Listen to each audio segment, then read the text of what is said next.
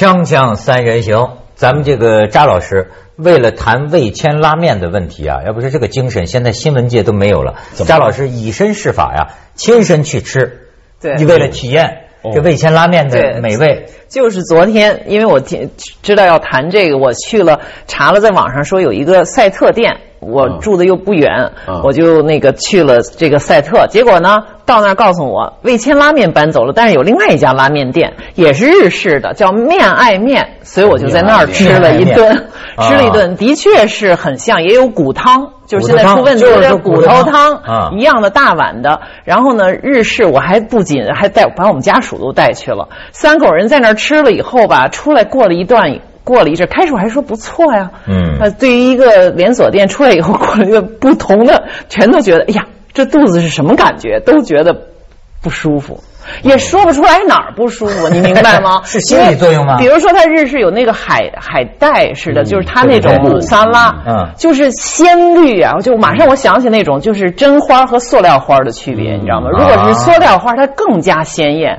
但实际上它是塑料做的。那海带就是那样的，然后吃到嘴里又鲜的，你都就是一。一激那种感觉，然后那个面汤也是，的确是乳白的，但是你就喝了，我就不敢多喝了。喝了几勺以后，我感觉是不是很多味味精或者香精啊？那种鲜味儿就是感觉不真，你明白吗？哦而且我还是要清淡口味。我还问了一下这个服务生小姐，果然也像味千拉面。她说我是来打工，暑假打工的，嗯安徽的，在合肥上大学的小姑娘，跟着亲戚一块儿暑假来打工。嗯我都不想就算了，别问了，因为我知道这味千拉面的报道里面已经说了，就一个月一千一嘛左右，然后都是。干的时间不是很长的，所以我去问他这骨头汤呢，他也说不清楚。我说这是骨头的熬出来汤吗？啊，是是不太清楚啊。啊再一问才就是暑假来的嘛，没多久。所以我看味千拉面，这哎，我一直闹不。现在最近我发现呢，我很无知啊。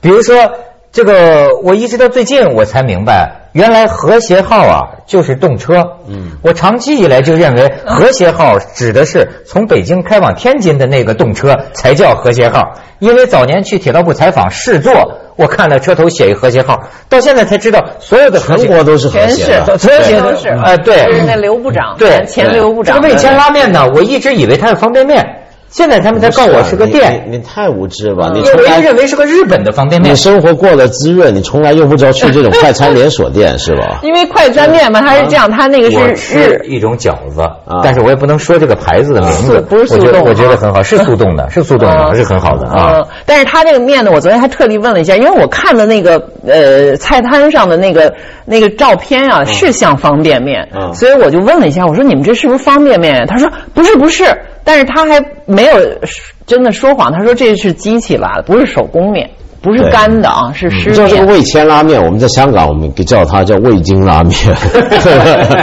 因为这个面在香港是很早，但是深圳、香港是同时开的。它不是日本人开的，一开始很多人以为它是日本人开的。你记不记得前几年反日游行的时候，在深圳他不是给砸店子吗？对结果后来一砸，说 我们不是日本人冤了，冤比窦娥冤还冤啊！啊然后后来呢，就发现了，他真的其实是中国人自己开，他用所谓的对日式的口味，但其实也不是真正日式口味。日本拉面还是有很大区别，它叫仿日式口味，有点像披披萨哈。对说是意式薄薄饼，其实完全不是，对吧？嗯然后呢，跟着就是加盟连锁店，开的全国到处都是。那你可以想见，就开这么大型的全国连锁规模，你说这个骨头汤，他说每天拿骨头来熬，怎么可能？怎么可能？而且第二就是你如何可以保证每间店的口味一样？因为连锁店最重要一点是标准化的口味。嗯你如果真用骨头熬汤，每家店你这骨头哪来的？熬多久？什么季节？什么气候？这都不一样，不可能熬出一样味儿的。要我这个其实我觉得哈，这其实并不是问题，问题是他说了假话。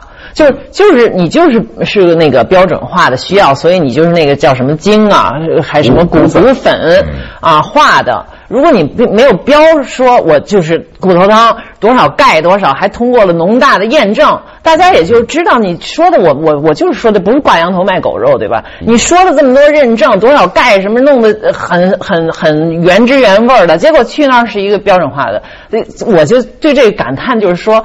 这么大一个店，这么多牌，能说假话说到这种，我就联想到我前不久一个朋友叫张维迎，他北大经济学教授，对他说这个呃，这个中国的教育这个最大的失败，不是说创造性不够，而是说假话不脸红。没错他就给我举了一个例说真话子才脸红。没错，他说他小时候在他是陕西上乡下的，他说那时候小学如果班里边一个学生偷了转笔，一个人的转笔刀不见了，嗯铅笔刀不见了，老师很简单，排全全体学生排成一行，谁脸红就是谁偷的。嗯而且他说这方法还真灵，就是那个时候的小孩说假话了，他真的偷一个转笔刀，他真会脸红。他说现在怎么可能呢？这个出来的学生，然后最后你不管是干嘛，各行各业。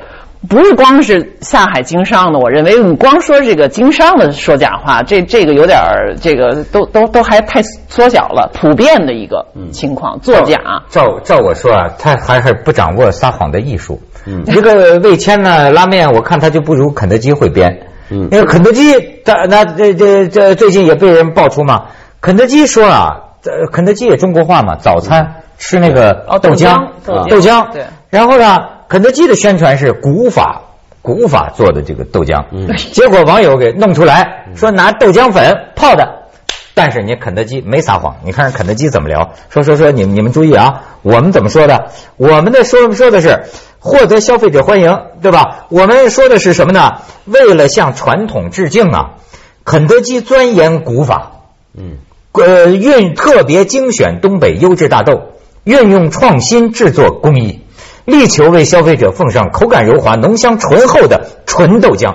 这里边哪句话说不是拿豆浆粉泡的？的确，你这个说对会聊啊呃对对，的确是会聊，就是说他说的从法律意义上法律上是超不出你错说的古法啊，他讲古法，他可以甚至可以说这个古法就是我命名我这种做的豆浆的方法为古法。是啊这是我的命名。甚至比如说，就有一天我如果说我卖金子了，你拿回去说是假的，我说我没说这是纯黄金啊，九九九点九，我说这是真金。没错啊这个真金是种金的名字，是我发明的。对。不过这可能也是要训练，就是说，嗯如果他撒谎撒的越巧，我觉得其实现代社会它是一个复杂社会，脑子也要复杂，那就要消费者脑子也要复杂嗯。起来，你就要看他这个他这古法什么意思，不就是多一步，你一看就看出来了，哦，他这不是他自己熬的，就包括那个骨粉的，怎么就这么多家庭就一看这什么多少钙就抱着小孩儿说去喝这碗骨粉汤了，其实你要是我觉得再仔细看一点儿，当然这件事儿上。这个味千豆浆它没有注明，如果它像这个肯德基这样注明，你马上就能看出来了，对吧？它这个不是他在他店里边用骨头熬的汤，其实我老觉得啊，这个这个中国的很多事儿啊，你是经不起的。我说这经不起是什么意思？你看最近说的这些事儿啊，我老想我要发起一个倡议啊，咱跟他叫板到底，就是呼吁人来捐钱的话，我这提出的口号是检验每一个生命，嗯，检验。不现存的呃产品，对吧？我估计有的厂商听到我要这么干，他得吓得哆嗦。嗯，就是呃美国就有这种组织啊，就这组织就看你每一个上面写的，你写的什么，你的成分呃氮磷钾还是怎么怎么着，多少多少多少，我找专门的机构化验。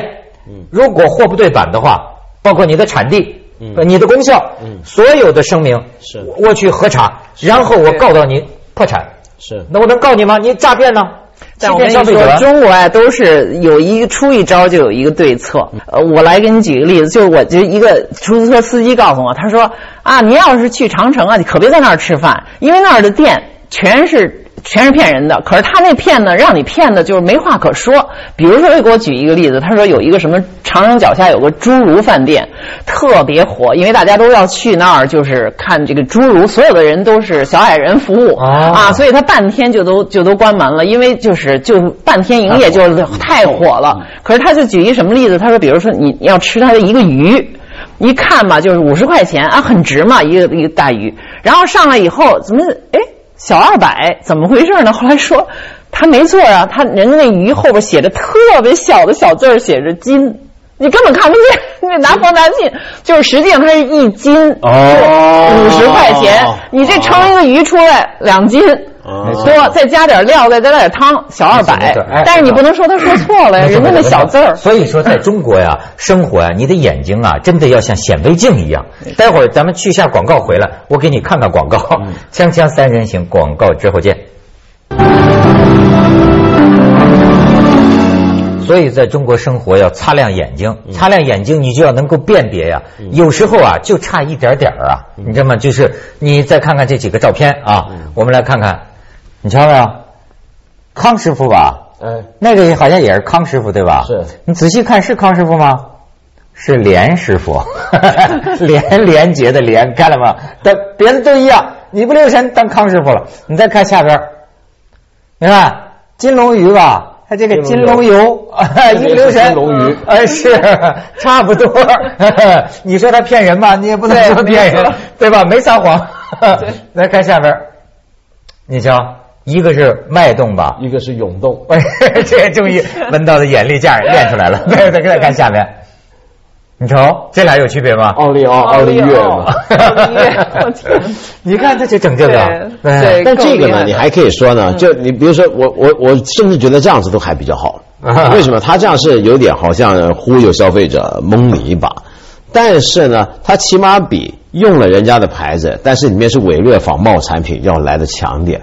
有这样的例子吗？我觉得是吧？比如说他这样，他起码是个拿出个牌子来在街上卖，你可以说他这个牌子明显是超人，嗯嗯，对不对？但是问题是说，他起码是卖的货有名有姓的，有个厂在这儿，他不是那种说我盗用了你康师傅的名义，然后里面装一些不晓得什么玩意儿给你。那那样子当然就是马上康师傅就会跟他打官司了嘛？你盗用了我的品牌啊，他违法的这个是查出来才行，对不对？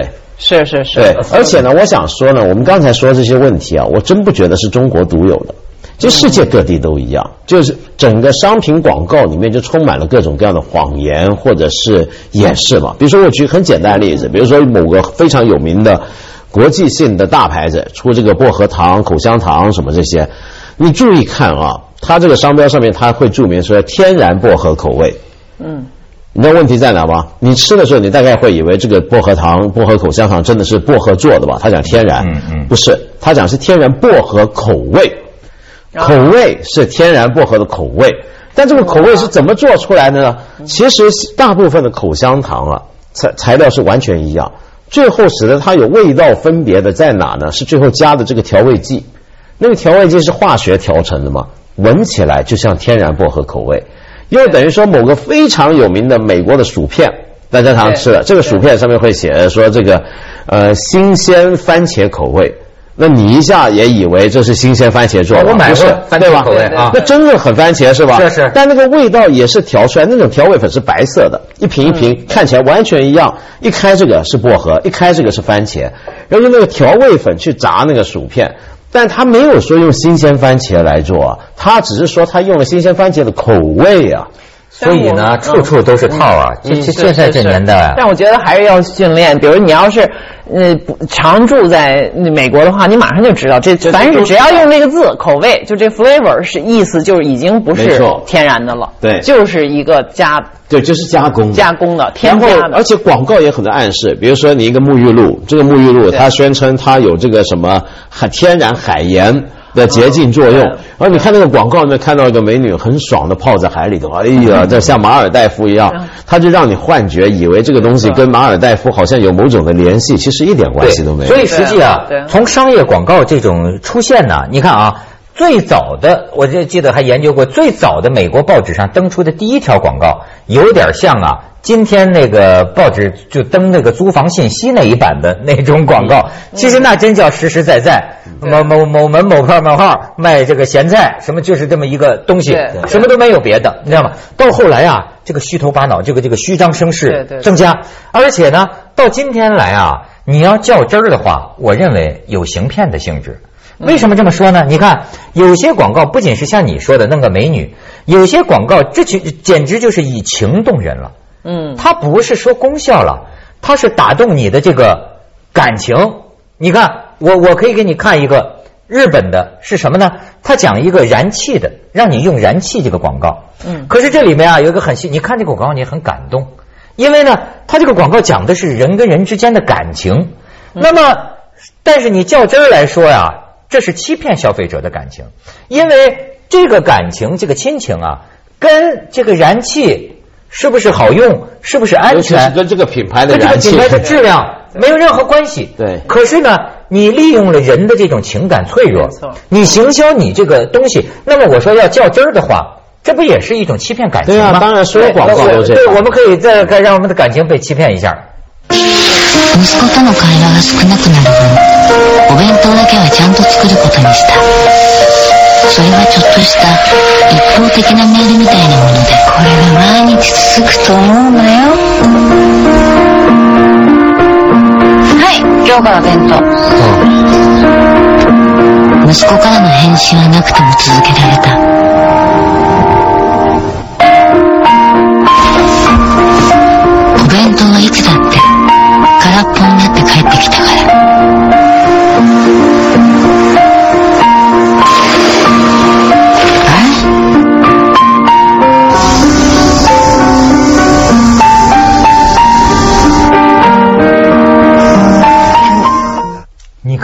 这个骗子啊，这个骗骗到什么？骗到啊，这个真正会撒谎的，你知道，都说是跟女孩撒谎要要有一句真话，九句假话什么的。他真正这个燃气这个火，你发现没有？在整个广告里只是一个画面，两个。两个吧，两个别的全是母子之间的这个亲情啊。这个这个这个骗子，这叫这当然了，你包袱皮儿厚啊，这个你你知道前？那你说这个还有比这个更牛的日本广告？就前几年，我们记得九十年代日本不是发生过阪神大地震吗？嗯嗯那阪神大地震的时候，不是曾经震坏过当时的日本的这个一些电力网吗？结果就在前两年阪神大地震十五周年的时候，日本这回我们都搞懂了，它的核电原来是分东西两边的嘛。它关西这边那个电力厂，为了要告诉大家要相信我们，我们核电很安全。那还没辅导这些事儿的时候，我们安全的很，可靠的很。他拍一个广告，那广告叫什么？那个广告牛了。完全没有任何电力的感觉，核电这些我形象完全没出现。出现的是什么？一堆小孩，十五岁的小孩，十五岁的年轻人，有的打篮球，有的看书，有的在笑，有的在跳舞。他讲的是说，这些人就是当年阪神大地震的那一天出生的人。嗯，然后十五年来，他们很快乐的成长，怎么样？到最后一个镜头，才看到这家公司的人正在很努力在一个电线杆上架电线，说我们永远跟你在一起。锵锵三人行，广告之后见。这个扎老师提的那个也对，就是说啊，好像这跟我们这个风俗习惯就有关系。我们没有什么声明是认真的。嗯，你你讲的日本那个，实际还是精确设计的一种广告营销哈。但是实际上从另一方面来讲啊，你发现没有，没有什么人对声明认真呢。就包括你一个教授的履历，为什么弄出假的？有的时候是他并没有想从中图利，你知道吗？他只是不习惯，他只这样无所谓，是吧？一说那那什么大学毕业的，这有什么所谓啊？没有认真过。对，而且或者他当他想很认真的对付一件不认真的事儿，你也很可怕。我为什么刚才说那个对那个？把字体放小就特别有感触呢。嗯就我前些年就出了一本书哈，在这是在大陆出的。当时呢，因为有些章节经过编辑的删节，我当时不是不是很高兴，我就是说这个要那个注明的，你应该至少给我注明一下这个章节经过删节了。不是我愿意的，我自己同意的删节。结果呢，这出版社最后就用了一个特，你真的只能用显微镜才能看见的字体，在那个结尾处。纳米级别的对，这有什么本节有删节。不要说各位，后来我就觉得他也是说著名了，但是谁会看见呢？你真的只能带放大镜才能看见。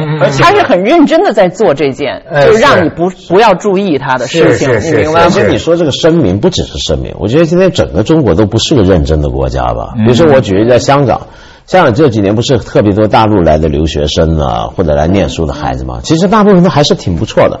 但我们往往跟一些教书的朋友聊起来，大家都有一些奇怪的遭遇，而且遭遇的类型都很像。其中一个例子是这样：最近一个朋友他教书，他就发现他这个学生做的教的功课是抄袭的。然后就不能给给他合格，就给他不及格了。